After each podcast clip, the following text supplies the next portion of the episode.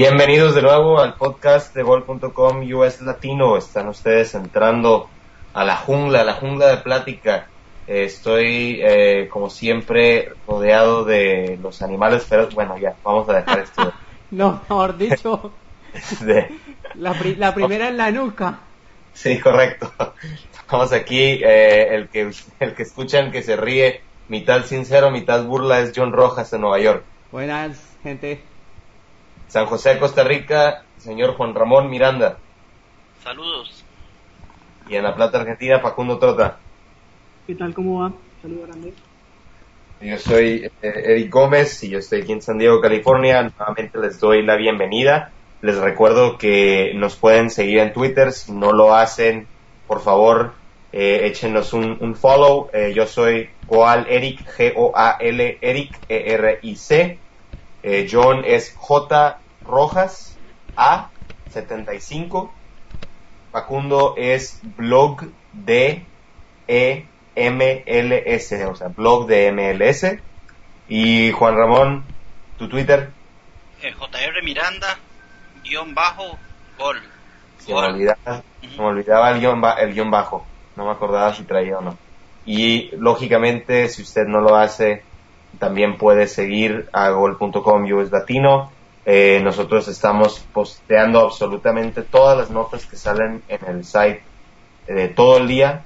También aparecen en la cuenta de Twitter, entonces usted puede estar informado eh, todo el día. La cuenta es golcom, G-O-A-L-C-O-M, guion bajo, latino. Entonces háganos el favor, síganos en Twitter y esté enterado de lo del fútbol. Bueno, tenemos un programa muy interesante el día de hoy. Estamos eh, con el tema aquí del día eh, que es Portland Timbers. Portland Timbers está buscando a un nuevo designated player. Nos la quisieron poner difícil. Eh, a Facundo Trote y a John Rojas les tomó exactamente 2.8 segundos descubrir la identidad del jugador y se las vamos a, a desvelar aquí si no es que ustedes habían eh, lo, han leído ya. El Trenecito Valencia, directo de Santa Fe, es un jugador colombiano, hijo del mítico Adolfo Valencia, tiene 19 años de edad eh, y es aparentemente el nuevo fichaje del Portland Timbers. Se desconocen figuras de, dinero y todo esto, pero ya es un 99.9% el hecho. Entonces. Pero viene como DP. Viene como DP, entonces va a cobrar y va a cobrar bien. Empecemos por Facundo.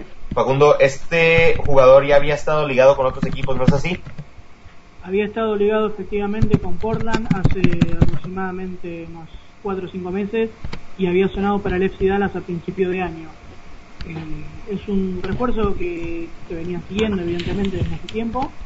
Eh, es un jugador colombiano, algo que, en Portland cae muy bien. Han tenido buenas experiencias con, con Jorge Perlaza y con Diego Chará, son dos jugadores de esa nacionalidad que han andado muy bien en esta temporada. Y además aclarar que si bien va a ser un jugador franquicia, muy probablemente sea por una cuestión eh, reglamentaria. Al comprarle el pase a Santa Fe, el dinero que se gasta para el pase más el salario cuenta como un solo paquete. Entonces en estos casos el jugador suele ser jugador franquicia su primera temporada. Después la siguiente se va la carga de dinero del pase y queda solo con el salario. Además recordar Facu que eh, nosotros incluso reportamos también esa situación hace aproximadamente un mes y medio del cambio de la denominada ley Beckham o la misma norma del jugador franquicia, el DP player, en la que le permitían entonces a los, a los equipos eh, buscar jugadores de menor edad que tuvieran buen cartel y reducirles el impacto eh, salarial dentro del paquete que reciben de la liga. Yo tengo una pregunta. Es el jugador menos eh, el dinero de su salario cuenta para, para el límite salarial. Eh, yo tengo una pregunta en referencia a lo que separa a un jugador de lo que es el super draft de la MLS que de ser fichado directamente por un equipo porque si más no recuerdo eh, uno de los ecuatorianos que terminó fichando en Chivas USA creo que fue Stupiñán ya tenía experiencia en primera división eh, con la Liga de Quito. Y sin embargo, entró por medio de, del draft, ¿verdad? Entonces, ahora hablando de un muchacho como Valencia que sí tiene experiencia profesional, porque tiene 19 años. Entonces, ¿cuánto tiempo tiene que un, un, jugador tiene que estar en primera o cuántos partidos tiene que tener para ya no poder ser considerado para entrar al, al Super Draft? No, es que pasa. El límite de edad exactamente no lo tengo. La principal diferencia es que tanto Estupiñán como Plata, el chico que terminó en Toronto, fueron invitados por la liga a ser parte del draft. En este caso, Valencia es contactado directamente por el club. Eh, tengo entendido que el límite está entre el orden de los 22 o 23 años y no hay, este, digamos, exclusión en cuanto a si es profesional o no. Eso creo que no hace diferencia. Sí, son, son tres rangos diferentes. Eh, por edad especialmente y por número de partidos profesionales. Pero, pues- pero, la, pero la diferencia pasa más por lo que comentaba Facundo. A partir de esos cambios en la norma, se le permitió a los equipos que hicieran los contactos ellos mismos, que adelantaran sus propias negociaciones y que lo, y, la norma motivaba a que se buscara jugadores jóvenes precisamente para eso, para darle un poco más de, fuerza a la liga en cuanto a, a la calidad, a la juventud, a la posibilidad de expandir estos jugadores y que duren más años con la liga. John, ya que estás comentándolo, háblale un poquito al hincha de Portland, al hincha de la MLS en general, tal vez al, colombiano radicado en Estados Unidos que no conoce muy bien a Valencia. Eh, explícanos un poquito el perfil de este jugador, cómo se desempeña en la cancha, cuáles son sus máximas virtudes, etcétera. No, el jugador es, es, absolutamente conocido, a pesar de su, de su corta edad, es un jugador muy conocido por el hincha colombiano. Primero porque juega en uno de los equipos de la capital, que es Santa Fe. Segundo porque es hijo de Adolfo Valencia, eh, que es eh, un histórico de la selección y del fútbol colombiano. Además que también tuvo paso por la MLS con el Metro Stars.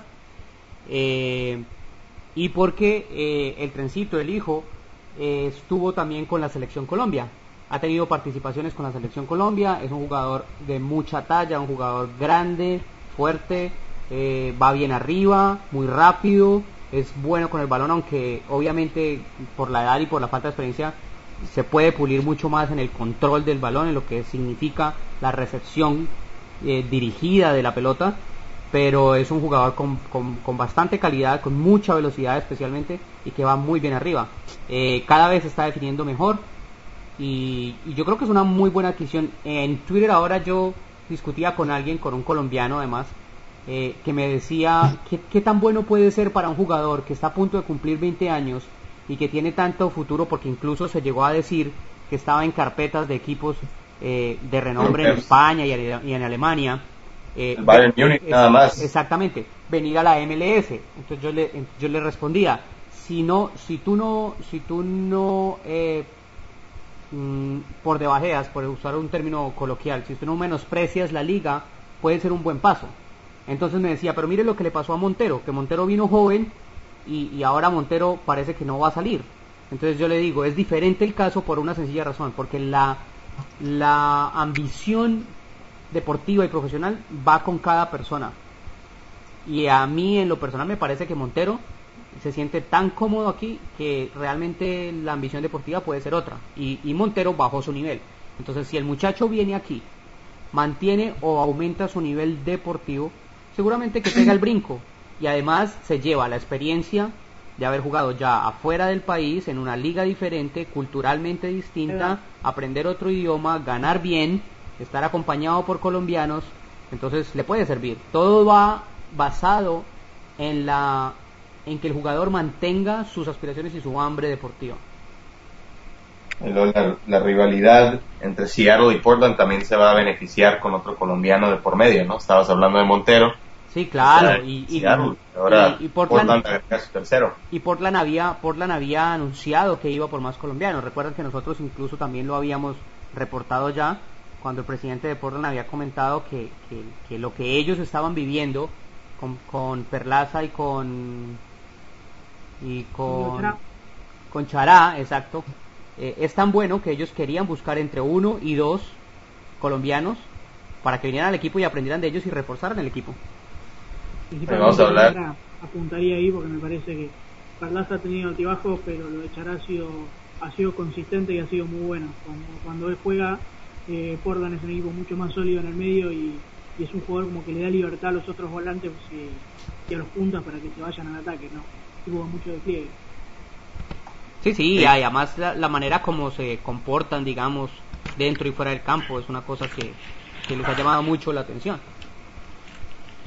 Sí, correcto. Me parece que va a ser una buena adquisición, eh, digamos que no tanto para el equipo en sí, sino para la liga, porque generalmente el destino del jugador colombiano o de los países nortes de Sudamérica, aunque suene raro decir eso, eh, era México. Antes, si no era directamente Europa, ¿verdad?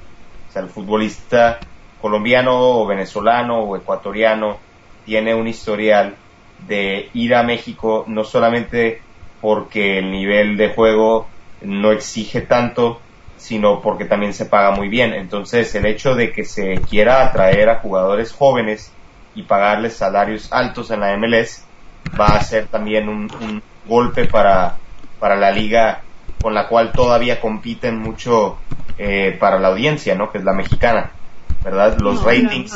Creo, habla, creo, de un cambio de perspectiva, que ya lo habíamos dicho, en, cómo usar las plazas de jugador franquicia, en cómo armar los equipos. me parece que envía un mensaje interesante a, los jugadores jóvenes de Latinoamérica y del mundo. De, cómo se empieza a ver Daría un buen lugar para, para hacer los primeros pasos, para eh, empezar a, edificar la carrera desde ahí. Solo esta temporada tuvimos a Fabián Castillo fichando con Alexi Dallas, también jugador colombiano, muy prometedor. Eh, Cristian Nazarit, que también es un chico de 19 20 años que firmó con, Chicago Fire. Eh, son, son varios los jugadores jóvenes que se están acercando a la liga y que probablemente en otra época hubiesen ido a otro lado. Sí, correcto. Y hablando de, jugadores dentro de la liga que podrían eh, cambiar de destino. Eh, Juan Ramón, te pregunto por Álvaro Saborío, el gol que ha sido eh, bastante criticado, no solamente en su tierra natal, sino que también ya en el, en el club, porque se ha bajado el nivel del jugador, etcétera, etcétera. Y incluso se mencionaba que hasta podía ser expuesto al, expansion draft para que lo draftiera Montreal. No fue así, pero siguen los rumores de su salida.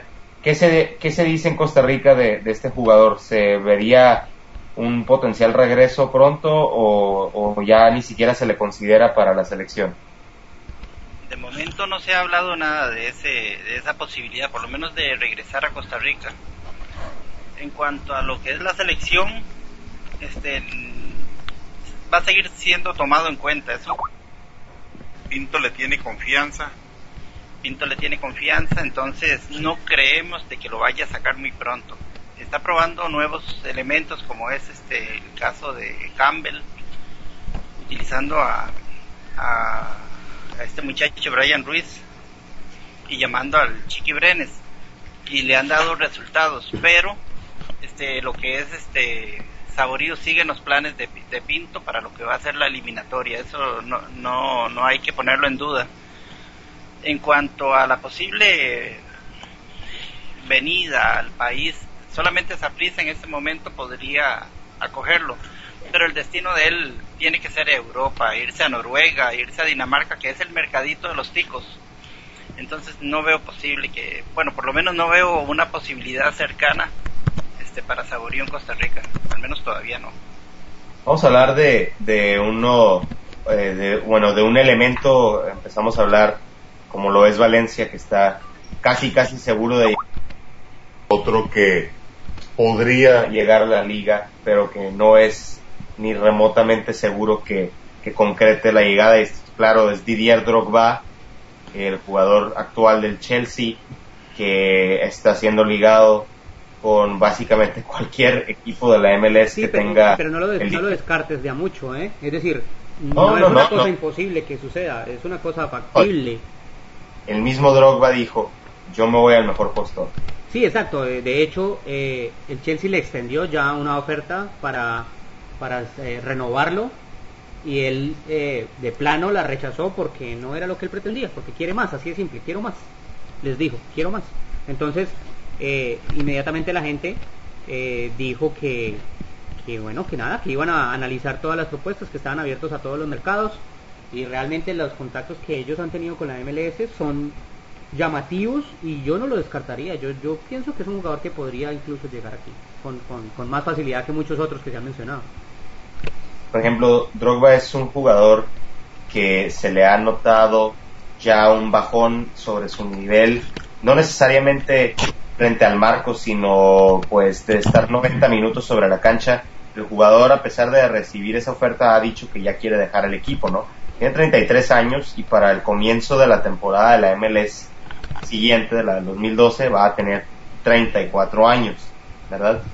¿Qué tanto podemos esperar de este jugador eh, si se concretara la llegada de la de, Drogba a la MLS? Estaríamos viendo, Facundo, te pregunto, un Drogba parecido al nivel de Henry en la MLS que batalló al principio pero al final se adaptó o más bien un nivel digamos que perdonando la comparación de posición a un Rafael Márquez que a pesar de la de la esperanza de que trajera un, un, gran nivel y, talento a la liga ha salido a deber eh, complicado complicado predecir yo creo que por el estilo pero va por el, enfoque que él tiene para el fútbol, por el, laburo que mete en la cancha.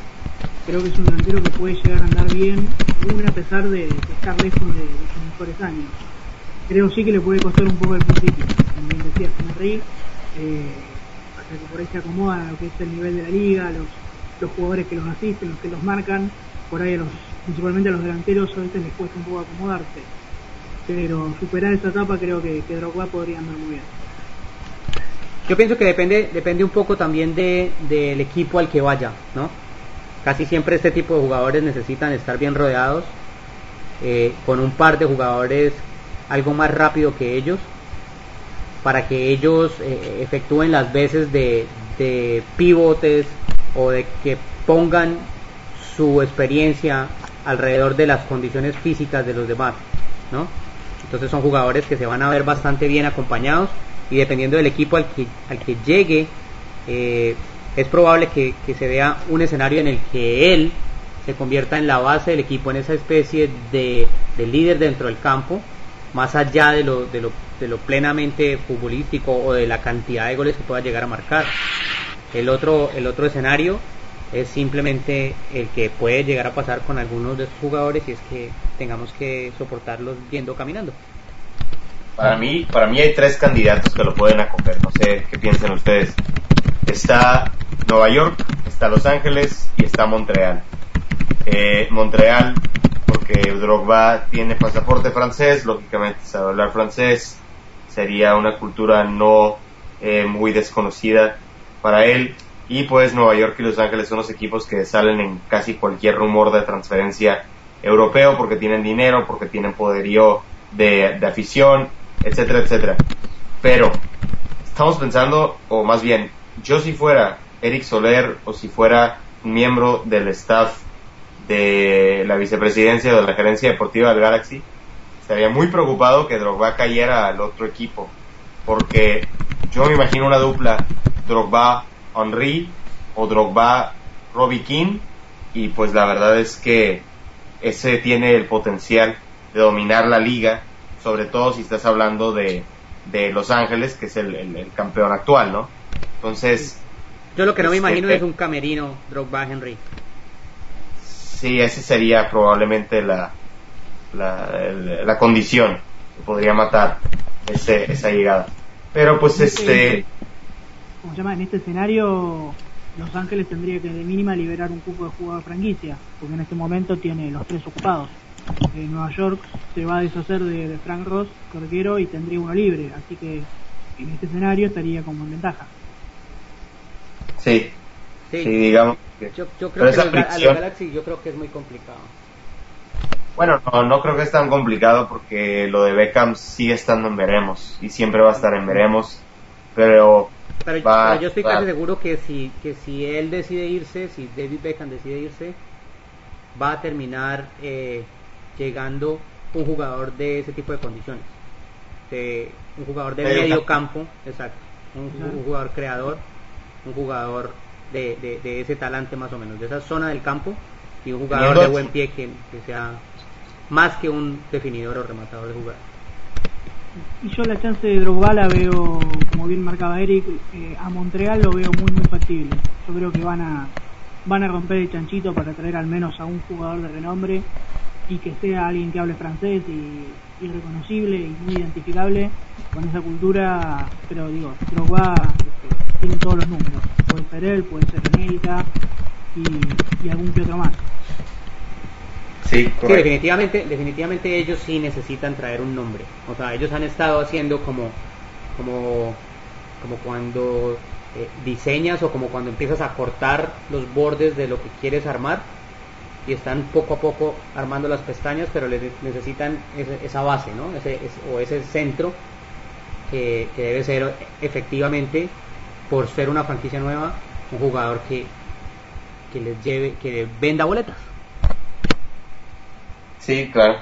Bueno, y este, el futuro de otros futbolistas de la MLS latinos que se están mencionando en este momento son primordialmente los de Marco Papa, el guatemalteco del Chicago Fire, que aparentemente, y digo aparentemente porque nosotros fuimos los primeros en sacarla, ¿verdad? Pero luego, luego quieren vender otras historietas por ahí, otros.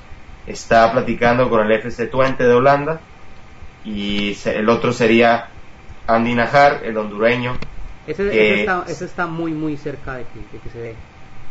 El, ¿O el de Papa? Nájar. Sí, porque está Arsene Wenger peleándose con Harry Redknapp el fichaje, o sea, Arsenal y Tottenham están peleando el fichaje para que usted se dé una idea de lo que es el, el talento de este muchacho y lo que es reconocido. Ahora, a mí me dijo algo muy interesante Andy Najar eh, la semana pasada que platiqué con él por teléfono, me dijo que si el equipo del DC United se muda a otra parte de los Estados Unidos, aunque sea a Baltimore, para él le va a ser difícil continuar con el equipo porque su familia, o sea, tenemos que recordar que es un muchacho de 18 años. Su familia ya está arraigada en la zona, está feliz, eh, está criando su propia familia él, ya tiene un hijo. Eso te iba a decir yo, aparte de que tiene 18 años, ya es papá y recordemos lo que nos comentaba eh, el profesor Suárez, que, que, lo, que convivió con él cuando recién lo llamó a la, a la selección y nos decía que, que siente que le falta, le falta en ese aspecto, le falta crecer. Entonces, si tú estás entre la, digamos que la disyuntiva de mudar tu familia a Londres o de mudar tu familia a Baltimore, con todo respeto a Baltimore, que sí conozco la ciudad, yo me voy a Londres, no solo eh, por razones culturales o demográficas, sino porque no le va a ganar ningún equipo de la MLS a un Tottenham o un Arsenal en lo que se refiera a un fichaje potencial, ¿verdad? Sí, es que, no, Entonces, es que lo que pasa, eh, lo que por donde pasa la decisión es porque si hay que mudarse, hay que mudarse a donde tenga más competencia. Pero, por ejemplo, yo veo a Papa y yo veo que él tiene un, futuro, digas, digamos que más seguro. Y el, el Tuente ya está empezando a desarrollar una reputación por acoger al futbolista centroamericano. Porque, como Juan Ramón nos puede decir, pues lo, ahí estuvo Brian Ruiz un buen tiempo. Y pues este ahora Y no va, a, hace- y no va a volver. no, no, no, ya, ya, este, ya regañaron a Juan, ¿verdad? Ya te regañó el señor, el señor Ruiz Así por es. que salía. Ahí se va a quedar el culo. Pero este, Facundo te pregunto, Nájar o, a- o Marco Papa, digamos que el observador casual se puede dar cuenta que Nájar tal vez tiene un futuro más brillante que Papa, pero Está es que Papa está más hecho también, ¿no? tiene 23 años, 24 años.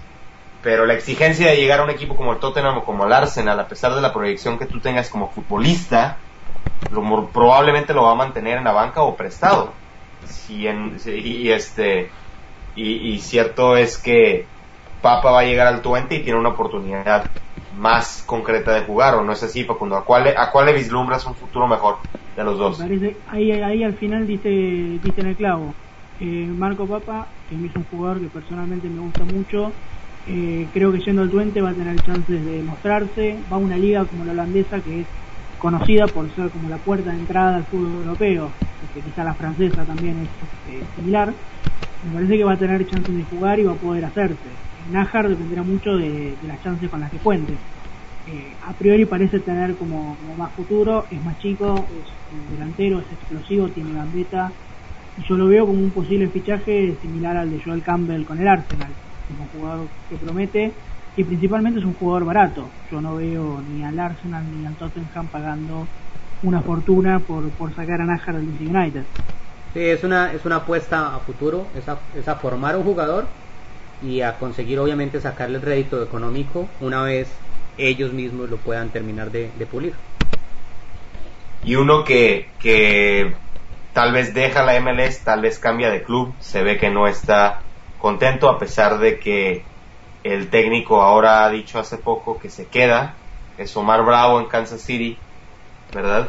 Eh, un jugador que al final de la temporada vio cómo sus minutos iban cayendo y a pesar de ser votado el latino del 2011 eh, por la sí este eh, se ve que no está contento. No está contento lo ha dicho públicamente. Él está viendo opciones para salir.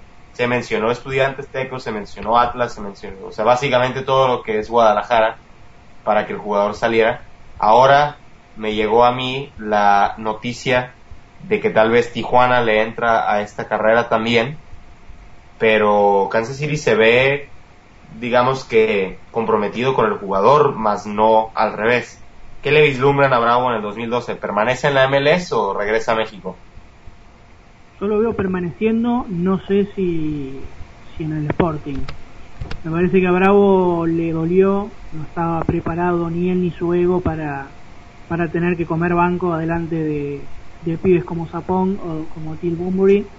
Eh, me parece que es un tipo que creyó que, llegaba a la liga y era titular y capitán indiscutido y se chocó con una realidad que, no era así.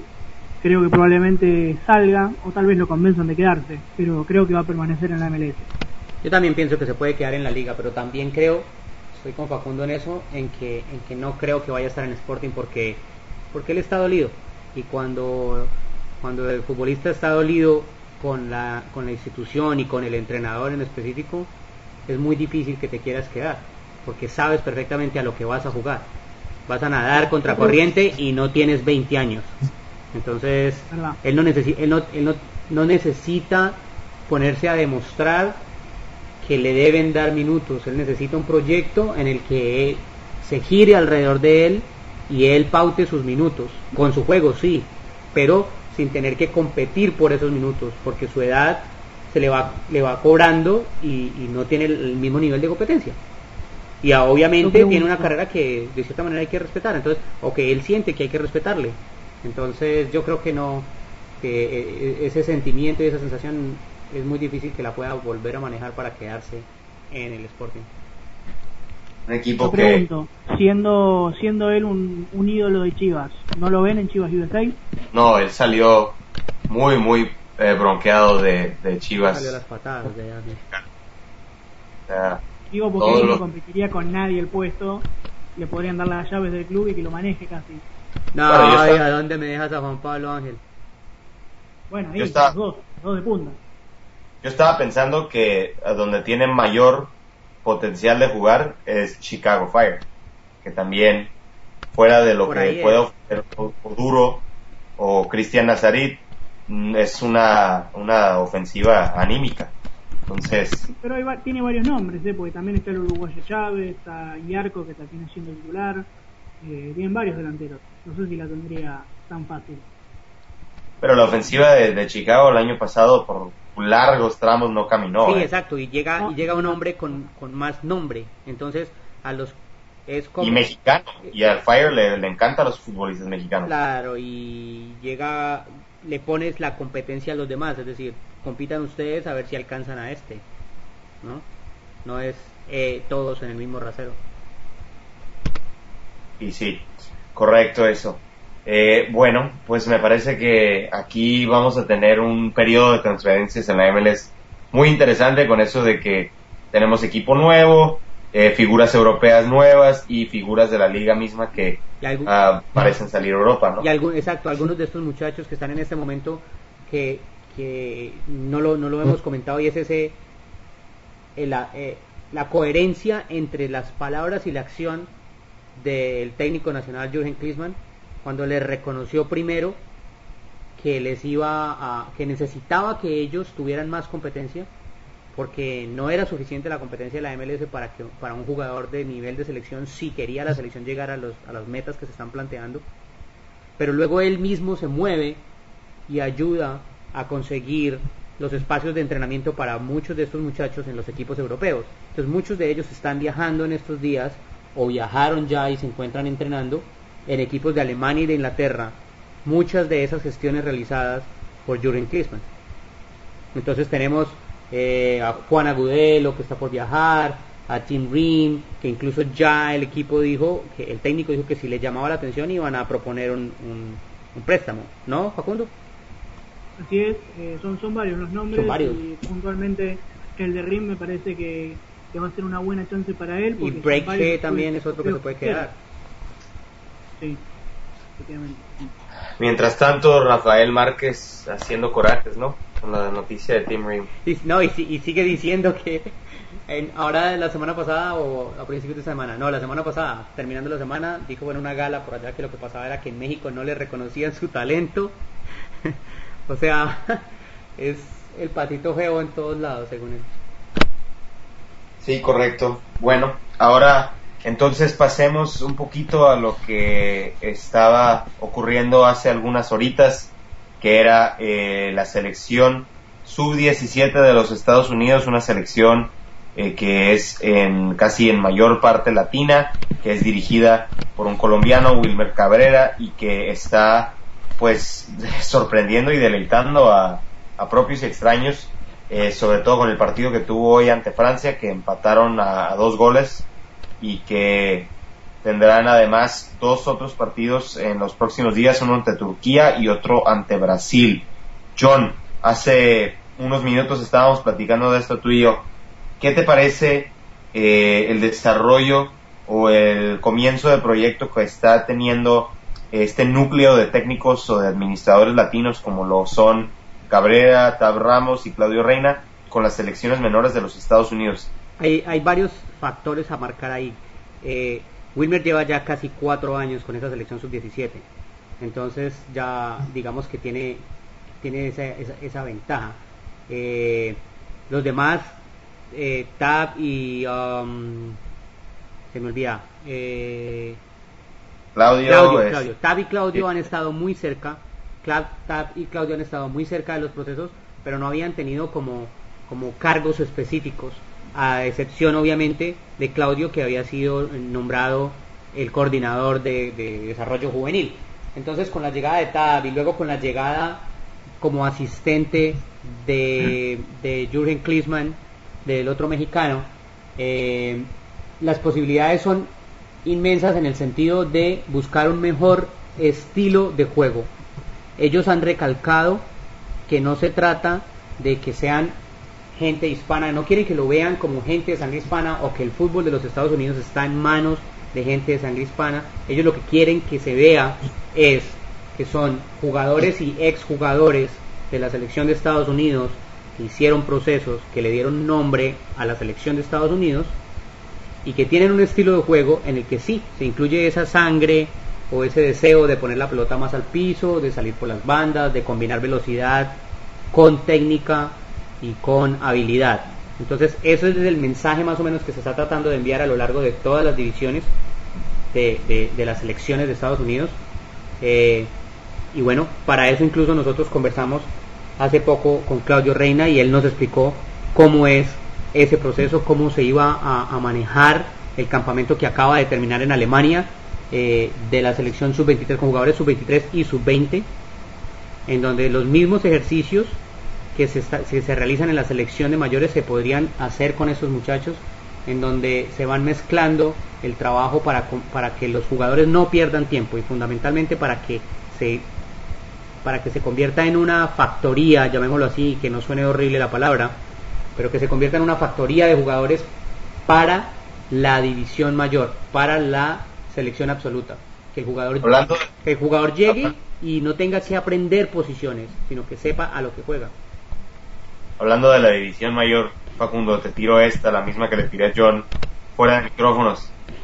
Me parece que el crecimiento y el desarrollo y los buenos resultados que puedan llegar a tener estas selecciones de límite de edad, las selecciones menores, le puedan poner eh, algún tipo de estrago o algún tipo de presión extra a Jürgen Klinsmann si los resultados de su selección no son así de positivos. Estamos hablando de que en tres meses ya comienza la eliminatoria eh, rumbo a Brasil 2014, ¿verdad? Entonces, eh, estamos, estamos ante la posibilidad de que se le monte la presión rápidamente a Klinsmann con esto. Yo creo que la presión la va a tener eh, con el solo hecho de que no se le sigan dando resultados, ya va a tener presión. No son pocos los que empiezan a, preguntarse, pocos fanáticos, pocos que no fue apresurado, no fue incorrecta la, la, designación. obviamente, si las elecciones menores obtienen resultados, puede ser como, dependiendo de la visión que uno pueda tener, sí, puede sumarle presión a Klinsmann o puede otorgarle cierta tranquilidad al, decir, bueno, la mayor no obtiene resultados, pero hay un proyecto, hay un trabajo integral y es cuestión de esperar. Puede funcionar un poco como, como un arma de doble filo. Parece es que antes veíamos, aunque fuera el técnico Arina o Bradley o el que fuera, eh, en estos tipos de amistosos o de partidos eh, se cosechaban resultados, se cosechaban empates, victorias ocasionales y ahora con Klinsmann eh, esos partidos que antes eran, entre comillas, daban puntos, ahora están terminando en derrotas. Vamos a ver cómo va esto en los próximos meses ante la eliminatoria. Eh, hablando de eliminatorias, eh, la mayor parte de Latinoamérica ya está en las fases finales de sus competencias. En Costa Rica están las semifinales con los cuatro grandes del país, algo que rara vez se ve en esta época de torneo corto y de liguilla. Juan, ¿qué nos puedes decir de las semifinales en Costa Rica? ¿A quién ves en la final? Bueno, este, la están disputando en este momento lo que Cartaginés Herediano, Saprissa y Alajuelense. En la primera semifinal, que es la de Herediano y Cartaginés, yo siento que Herediano es el equipo más fuerte, incluso es el, favorito a ganar el torneo en este momento. En la segunda semifinal, que es Saprissa y, y Alajuelense, está un poquito más este, peleado el asunto, aunque ya Alajuelense ganó de visita en el Saprissa, en la cueva del monstruo, pero siento que Saprisa siempre, siempre le ha hecho la vida difícil a la Alajuelense, tanto en, casa como de visita. Así que por ese lado no doy nada por, por definido. Creo que la, la serie entre Cartaginés y Herediano sí está definida, aunque falta mucho, pero, pero creo que, que Herediano va a ganar eso.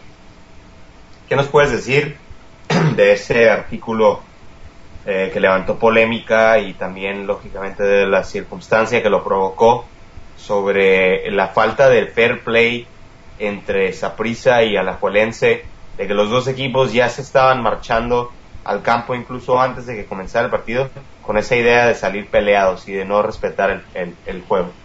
Incluso hoy este, hay una polémica entre los, entre los presidentes de los clubes. Hoy están, ya hay este, intercambio de, de palabras, más que todo los apricistas criticando la posición de Alajuelense que defienden al, al jugador de ellos por, por lo que se hizo. En mi caso yo no estoy de acuerdo, pero por ese por ese tipo de agresiones, pero es que son también son roces que se dan a veces son roces normales, ¿verdad? Se sabe que en la marca en la marca siempre siempre hay contacto físico. Pero ese me parece que se, se pasó de, la raya. Yo no sé si ustedes vieron las, las imágenes y si son un poquillo fuertes en cuanto al, a las marcas que le dejaron al muchacho en la cara, pero, pero muchas veces en el estómago, en la espalda, este, son marcas que son prácticamente normales, ¿verdad? En un, en un juego. Bueno, y, y mójate este, de los últimos dos, Saprisa, la Cualense, ¿quién, ¿quién ves en la final? Como le decía, hasta que no termine el partido yo no, no, me, no me animo a... No, por Dios. No, no, es en serio. En el 98, prisa con nueve hombres de visita, le dio la vuelta al marcador. ¿Para qué te traje? Entonces, yo todavía no me, no, no, no, siempre se lo digo a mis compañeros, no doy un marcador hasta después, pero sí, este, a la sí yo lo veo más sólido. Vamos. Para, para arriesgarme un poquito. Siempre, Ah, siempre es que la presión sirve. Sí, sí, Bueno, sí. Ah, Sí. pero pero es de pronóstico reservado. Yo veo a la Juelense un poquito más sólido. Saprisa, este, sea como sea, levantó muchísimo, pero creo que no le va a alcanzar. A última hora, este, yo sé que Ramírez, este, va, va a plantar bien el equipo. Ojalá que no sea muy defensivo, porque allí sí, este, la cosa, la cosa se pone difícil. Porque Saprissa tiene jugadores como John Jairo Ruiz que son muy veloces que pueden poner en problemas a los a los defensas alajuelenses. Hay que, hay que, hay que continuar esta, esta polémica con un, eh, con un artículo, darle la razón a los, a los liguistas, Juan, para que se, se nos enoje la mitad del público. Pero bueno, en Guatemala, en Guatemala también ya se acerca el final del, torneo. Eh, invitamos a nuestro columnista Julio Méndez, lamentablemente no nos pudo acompañar el día de hoy, pero les puedo decir que Suchitepeques está, sigue en primer lugar de esa liga con 43 puntos después de 22 partidos jugados, el Xelajú en segundo con 38 y el Marquense en tercero con 36. En Honduras están también disputándose las semifinales de aquel torneo con dos grandes disputando eh, una semifinal que son Maratón y Olimpia. En el otro está el Real España contra el Vida. Eh, y también en El Salvador, por ejemplo, que es el otro país que tratamos de darle la mayor parte de, nuestro espacio en Centroamérica, aquí en gol.com, está el partido próximo, es el Firpo y el Águila, que se juega el día de hoy también, pero este, ese sería el, el, partido para ingresar a la liguilla como, como cuarto lugar, ya que Isidro Metapán, el FAS y el 11 municipal están calificados. Eh, vamos a publicar nosotros, como ya hemos venido haciendo, nuestra guía televisiva para que usted pueda darse cuenta en dónde están los partidos de Liga Salvadoreña, de Guatemalteca, de Hondureña, eh, incluso eh, de, de México y de Panamá y de Costa Rica y todo lo que se puede imaginar. Y en todo caso de que los partidos no estén en televisión, también de ahí de, de ponerle eh, un poquito de a internet para que usted pueda ingresar a ver esos, esos partidos. Nos queda un país que está en semifinales, del cual nos toca hablar, ese es México, Un lugar del mundo del cual quieres acordarte. un lugar del mundo del cual te quieres acordar, correcto, y eh, un país en donde todo puede pasar y donde a menudo pasa, y lo hemos visto este último fin de semana, con esas grandes, grandes chivas quedando fuera después no de sus- pegué ninguna en la trivia en la, en la quiniela no pegué nada modo. O sea que por Eso eso, es- por eso es que no te quieres mojar con las de Costa Rica. Sí, yo creo, ¿eh? creo, le estaba también. Mira, aviéntate si quieres al rato el de. ¿Qué, qué fue el del Águila contra el Firpo? Para que nos digas quién, quién queda en cuarto lugar en El Salvador y entra a la liguilla.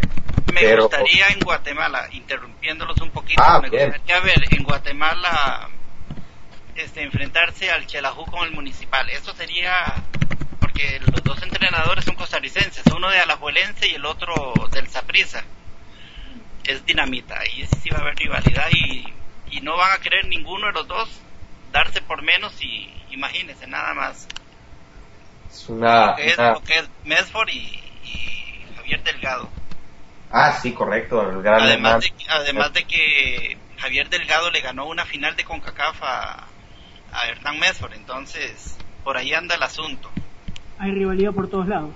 por todo lado uno liguista el otro sapricista Sí.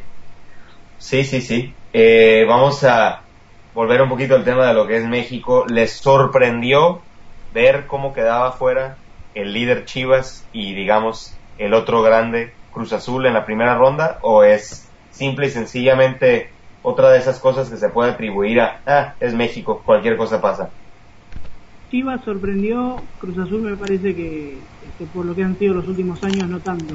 A mí personalmente me, sorprendió mucho lo de Querétaro, siendo sobre todo que, a principio de año se reforzó básicamente con los descartes de Chivas y con esos descartes fue que, lo terminó eliminando, ¿no? Fue bastante sorpresivo eso.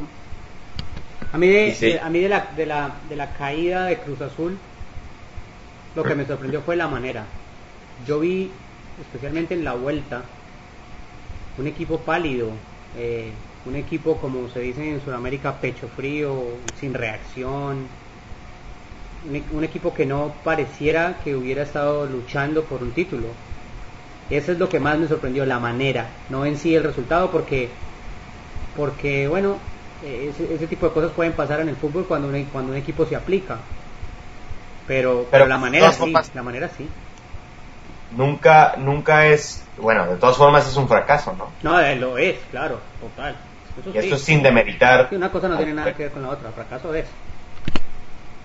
De todas formas, considerando que es un fracaso, tenemos que tener en cuenta que Chivas disparó 22 veces a gol y que el Querétaro, dirigido además por uno de los más grandes delanteros de la historia del fútbol. Pero estás hablando solamente de la vuelta.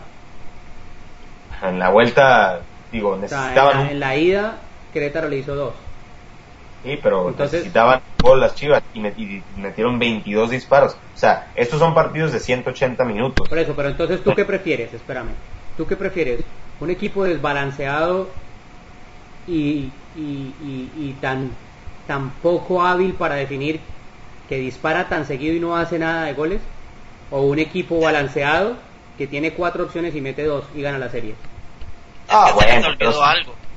¿Qué es?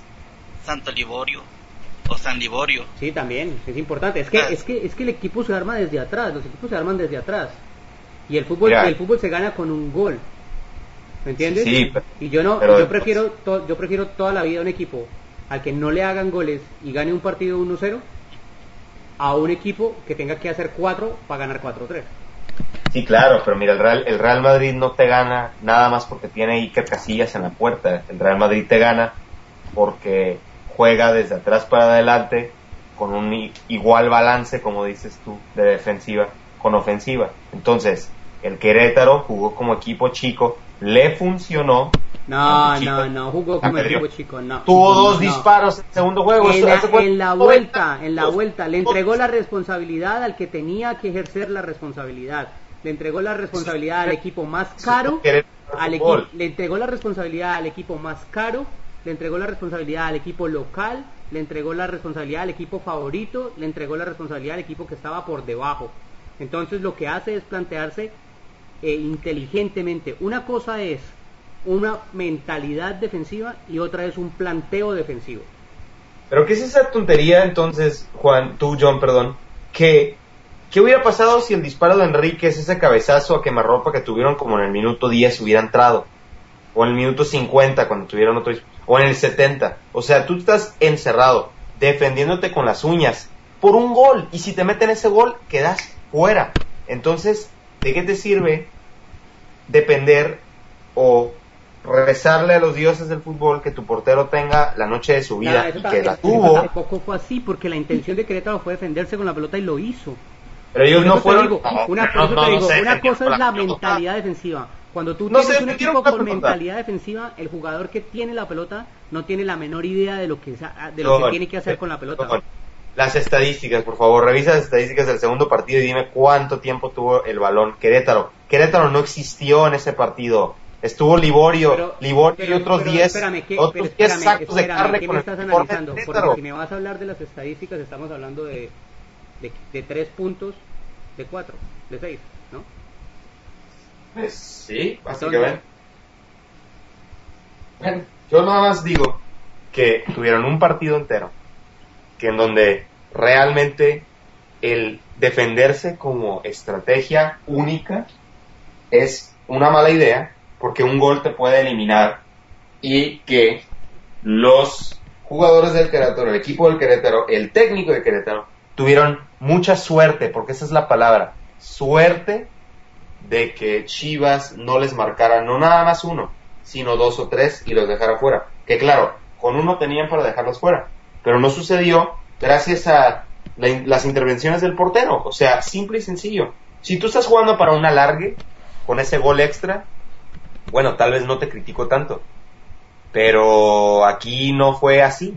O sea, un gol los dejaba fuera. La jugaron al filo de la navaja y pues les salió, pero yo creo que ante Tigres eso no va a pasar. Van a quedar fuera. Es que ese es el fútbol, Eric. El fútbol se juega también dependiendo del rival con el que te enfrentas. Sí, sí, sí, pero de todas formas... La diferencia entre lo que tú y yo estamos planteando está básicamente en una cosa, en que yo no creo que Querétaro haya salido única y exclusivamente a defenderse. Que se pues, defendió la gran parte del, partido, sí, pero que sabía lo que hacía con la pelota, también. ¿Me entiendes? Y que así como el Querétaro, como se salvó de muchas oportunidades que tuvo Chivas, en cualquier momento el Querétaro también la había podido meter. Y tuvo un par de oportunidades en que no las metió. Entonces, si el Querétaro le hace el gol a Chivas, lo mata. ¿Me entiendes? ¿Y ahora qué, y ahora qué opinan de la, de la controversia que se está desatando entre el mismo Cardoso y el técnico de los Tigres, Ricardo Ferretti, el brasileño mexicano, que coincidieron alguna vez en el Toluca y que Ferretti comentó primero, así, esta fue la secuencia de eventos, porque también estoy cansado de que, de que se, se, se interprete esto de una forma incorrecta y que además se mienta a la hora de mandar sus tweets o de escribir eh, los, los reportes o las notas en los sitios de internet. He visto muchos colegas reportando esto de forma incorrecta y me da pena porque todo esto salió en la tele. O sea, todo esto está enfrente de las cámaras. Primero, Ricardo Ferretti dijo que gracias a José Cardoso, él había tenido que dejar el timón del Toluca hace siete años, en 2004. ¿Por qué razón? Porque Cardoso aparentemente mandó a unos 3, 4 reventadores al estadio a hacer bulla y obligar la salida de Ferretti. Y Ferretti dijo, si ustedes tienen una duda de esto o quieren corroborar mi historia, vayan con Rafael Lebrija, que era el presidente del Toluca en ese entonces. Bueno, después de eso surgieron unas declaraciones de Lebrija, no nada más confirmando lo que dijo Ferretti, sino agregándole y diciéndole, diciéndole a la prensa que estas personas que habían actuado como reventadores de parte de José Cardoso de forma allegada, eh, no solo querían que Ferretti se fuera del Toluca, sino que estaban amenazándolo de muerte. A todo esto Cardoso contestó que eso es una mentira, que él va a demandar tanto al actual técnico de Tigres como al expresidente de Toluca y Chivas, que es Lebrija, y que esta es la parte interesante y la parte que a mí me hizo rascarme la cabeza, si algo me pasa en Monterrey, dijo Cardoso, la culpa la van a tener Ferretti y Lebrija, aludiendo a que tal vez este señor, José Cardoso, pueda ser víctima de la violencia.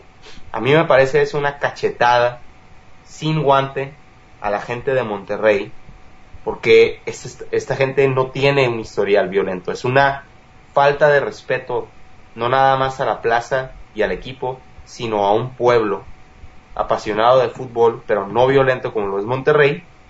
Y además de esto, pues sabes que si tantas pruebas tienes de lo contrario, demanda, pero no hables. Entonces, me parece que ya la atención se averió del partido y que de todas formas el que va a salir perdiendo aquí es José Cardoso, porque el Querétaro en la cancha va a ser devorado por Tigres, me parece. Y Tigres, además, va a ser el campeón del fútbol mexicano porque ya le quitaron a los dos equipos que a mi parecer se le podían, le podían hacer la vida difícil, que son Chivas y Cruz Azul. No sé qué piensen ustedes. Facundo. Bueno, nada, yo lo que sí te, lo que sí te, te puedo decir del tema de Ferretti y, y de Cardoso es que es, es un absurdo, es un innecesario, es, es una situación que que a través de los medios se, se crece como espuma, ¿no? Sí, sí. Y que se ignora, o, mejor, sí, que se, que, se olvida que están en una sociedad, como en algún momento lo estuvo la colombiana, con una cantidad de inconvenientes, en donde un fósforo manejado por una persona fuera de control se puede convertir en una tragedia. Sí, absolutamente. Entonces es absurdo, es absurdo meter este tipo de cosas a estas alturas de la vida, en, en estos momentos en que estamos viviendo en nuestras sociedades, simplemente para calentar un partido. Así es, así es. Y yo agregaría que si se confirma lo de Cardoso mandando gente a, a apretar a Ferretti para que para que renuncie o para que pierda el cargo, digo, yo no sé si el día de mañana otro club va a tener ganas de negociar con Cardoso o si va a querer contratarlo. Me parece que, que si se confirma su imagen sale muy dañada. Sí, absolutamente. Cuando Cardoso, y aparte Cardoso era jugador activo en este momento. O sea, tendió, se le comprobaría que tendió la cama para echar a un, a un portero, ¿no? Perdón, a un técnico. Es una tontería. Vamos a hablar un poquito ya entonces de lo que va a suceder en la cancha tal vez. Ustedes ya escucharon de mí, yo, yo opino que Tigres va a barrer con Querétaro, no va a estar ni cerca la, la serie. Eh, Querétaro tuvo dos partidos valientísimos, pero Ferretti es uno de los técnicos más experimentados, más conocedores y además más, eh, más buenos para la táctica en México y que va a poder dominar al Querétaro fácilmente. Eh, Santos Morelia y Tigres Querétaro, ¿cuáles son sus predicciones? Yo arranco mis predicciones haciendo la salvedad de que no debería hacer más predicciones porque la semana pasada erré los cuatro partidos. Los cuatro equipos que dije que ganaban perdieron, así que pido disculpas a los hinchas de esos equipos porque los, los quemé un poco. Eh, creo que sí, que probablemente Tigres se gane por el lado de Querétaro y la otra llave está muy pareja, pero yo la voy a jugar por Morelia. Por Morelia de los colombianos. También, perdón, del colombiano y del ecuatoriano Aldo Leao y el otro muchacho Joao Rojas que nos sigue, por cierto, en Twitter, por si usted no lo sabía. Yo, yo, Eh. yo sí estoy de acuerdo en, en, en irme por Morelia. Ese es un equipo que me es atractivo. Es decir, es un equipo que a lo mejor no logre consiguiendo todo lo que se pretende, pero es un equipo que me parece atractivo. Me parece atractivo en la manera como se para, me parece atractivo en la manera como domina la pelota. Me parece que es un equipo que ha manejado inteligentemente eh, los partidos defi- definitivos que ha tenido que jugar, no solamente la serie anterior, sino antes para su, para su clasificación, para cerrar su clasificación. Ah, me parece que reinventó a un jugador como Aldo Leao, porque Aldo Leao no era un jugador de primera línea de volantes, era un jugador de segunda línea de volantes. Y ahora entonces lo que tiene es casi casi que un, un armador desde atrás, ¿no? Con más espacio, con más visión, y, al que le enseñó eh, eh, un parado eh, de marca, una- un trabajo de, de- de quite de pelota. Entonces, me parece que es un equipo con, con buenas posibilidades desde lo técnico-táctico. Eh, No sé si lo llegue a alcanzar, yo, yo diría que sí. Yo estaría a punto de conseguirme, yo me la jugaría a que, a llegue a la final. Y por el otro lado, yo no descarto, me gustó la inteligencia con la que Cardoso planteó la serie, porque es eh, no es común de técnicos que se estrenan en este tipo de series ser tan inteligentes.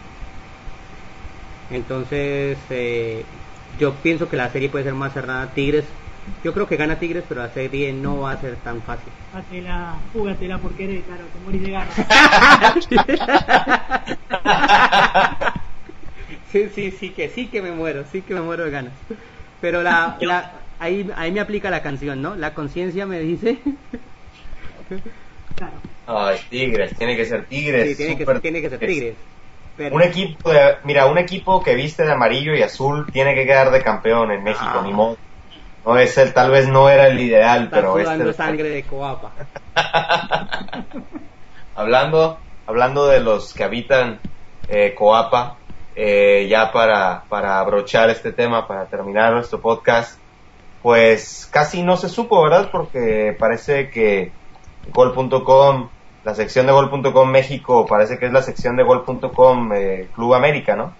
Pero llegó el Hobbit Bermúdez, ya por fin llegó Moisés Muñoz, se fue Armando Navarrete, el exportero, y todavía se están hablando de dos refuerzos más. Nosotros mencionamos ya los nombres de Iván Estrada y de Néstor Vidrio. Parece que lo de Estrada se va a cerrar la semana que entra. eh, o más bien cuando termine Santos su participación en, en la liguilla. Pero bueno, Juan Ramón es fiel hincha del Atlante eh, ¿cómo te sentiste ante las salidas de estos de estos ídolos del club, sobre todo el Hobbit, y que aparte el Hobbit salió diciendo que era era aficionado del América desde niño. Todos dicen lo mismo. Todos dicen lo mismo cuando se van a otro equipo. Aquí pasa pasa exactamente eh, igual. No, este, yo lo primero que dije nos dejaron sin nada.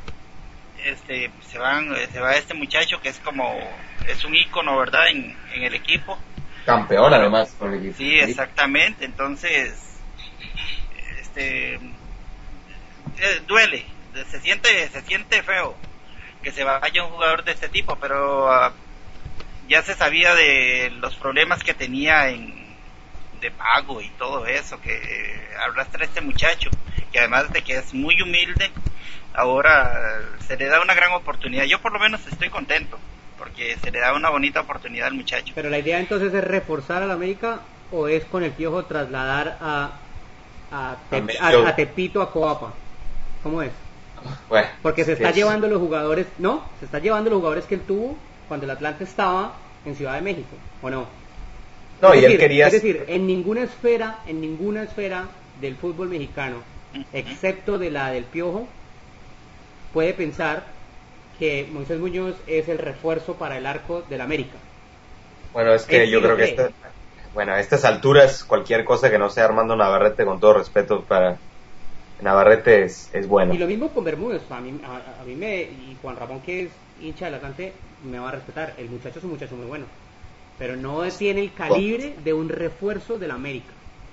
Mí ahí sí me parece que estás equivocado. Me parece que no es el salvador de este equipo ni debería de ser considerado como tal, pero que es un elemento que tiene mucho talento, que es joven, que puede aportar y que va a venir a suplir la salida de otro jugador como lo es Ángel Reina, que esa todavía no, no la termino de entender yo, porque te estás desechando al jugador más talentoso de tu equipo, eh, porque pues sí, sí es indis- indisciplinado, pero también en el América, históricamente, así han sido lo- los genios o los talentos, o sea, jugadores indisciplinados. ¿Qué es lo que estás tratando de hacer tú como directivo del América si estás cambiando las reglas a esta, a esta altura del juego? O sea, ¿qué hubiera pasado con un eso, Cuauhtémoc A Blanco? eso es a lo que yo voy. Históricamente, por ejemplo, el América es de, es de traer técnicos de más Más renombre, cartel. de más cartel, de más trayectoria que la del Piojo López. Sin decir que no Leo, me guste, está- porque a mí me gusta, ojo, a mí me gustan muchas cosas de las que el Piojo López trabaja dentro de sus equipos. O- Piojo Herrera. o del Piojo Herrera, sí, perdón. Eh, muchas cosas de las que sus equipos ponen en el campo me llaman la atención, ¿no? Sí. Pero el América tiene historia de tener técnicos con más cartel. Entonces a eso es que yo voy.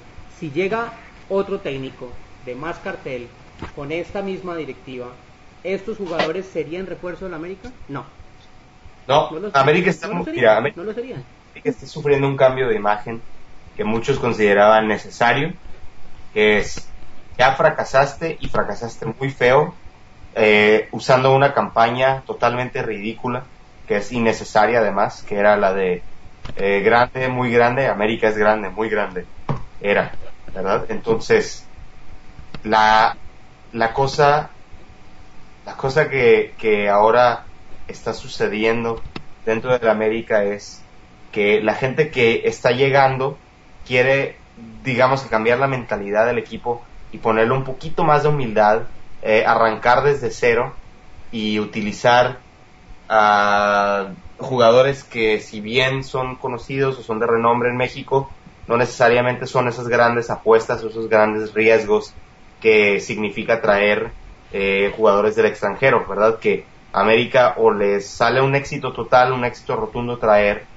a jugadores del extranjero como lo ha sido el Piojo López o Iván Zamorano o Antonio Carlos Santos o Daniel Brailovsky, etcétera, ¿no? Este o han sido fiascos totales, como Lucas Castromán, como Daniel Vilos, como Yalmiña, como unas, un sinnúmero de entonces, este, bueno, vamos a ver hasta dónde llega este nuevo América, entre comillas, que parece mitad Atlante y mitad América, y que también, ojo, porque el Piojo Herrera que está, quería refuerzos de sus estudiantes tecos, ¿no? Que también dirigió hace dos años. Entonces, cuidado porque nos andamos convirtiendo en dos de los equipos, eh, digamos que con menos suerte en los últimos tiempos. Así que, bueno, vamos a ver qué es lo que sucede con el América. Lo que a mí sí me parece, para, para cerrar, Eric, es que el, el hombre está trayendo gente de su confianza, jugadores que él conoce y que lo conocen a él en lo absoluto, no solamente en su manera de trabajar, sino en, la, en, su desempeño y en su ah, actuación personal. Y eso ayuda mucho a crear grupo. Y cuando creas grupo, puedes conseguir resultados. Sí, correcto. Yo agregaría una cosita nada más, que va a ser interesante no solo ver quiénes llegan, sino también quiénes se van de la América. Eh, Reina por caso, qué pasará con Montenegro, qué pasará con, con Aquivaldo Mosquera. Me parece que ahí también se va a empezar a definir para qué está el América en el próximo torneo, en función de quiénes se vayan. Bueno, aquí se dice que el América, tal y como le sucede a Chivas o como a Cruz Azul, si no quedas campeón, es un fracaso. Entonces, los movimientos que se están haciendo hasta este momento en América, yo como, como analista, como comentarista, como, eh, como hincha del América, te puedo decir que no son para que el América quede campeón. Así de sencillo. Falta, falta y bastante. Entonces, aquí se tiene que definir un, una, una imagen, vaya. Vas a seguir siendo el equipo que compra y que va a tratar de, romper el cochinito para traer a los mejores jugadores de la liga o vas a aprovechar a tus fuerzas básicas que quedaron campeones sub-20 por tercera ocasión consecutiva y, vas a comenzar de esa forma o, qué va a pasar. Pero América ahorita ni es, no es ni una cosa ni la otra. Entonces, cuidado. Pero bueno, eso ya es, es este, digamos que condimento para otra sopa porque nosotros estamos llegando al final de esta edición del podcast. Les damos nuestras más sinceras disculpas por no, eh, no cumplir a la cita la semana pasada, ya que tuvimos problemas eh, de fuerza mayor ahí con la tecnología, pero estamos de vuelta. Les agradecemos mucho por su atención. Eh, les doy eh, la, la, despedida a John Rojas en Nueva York. Que descansen. J Rojas A75 en Twitter. Y Juan Ramón Miranda en San José, Costa Rica. Un saludo y buenas noches. Ah, y yo le voy a Morelia y le voy a Querétaro. JR Miranda guion bajo gol Facundo Trota en La Plata. Hasta la semana que viene. Facilito, blog de MLS. Y yo soy Eric Gómez, aquí en San Diego, California. Goal Eric. Buenas noches, pásenla bien, nos vemos la siguiente semana. Si no ganan, que empaten. Exactamente. Chao.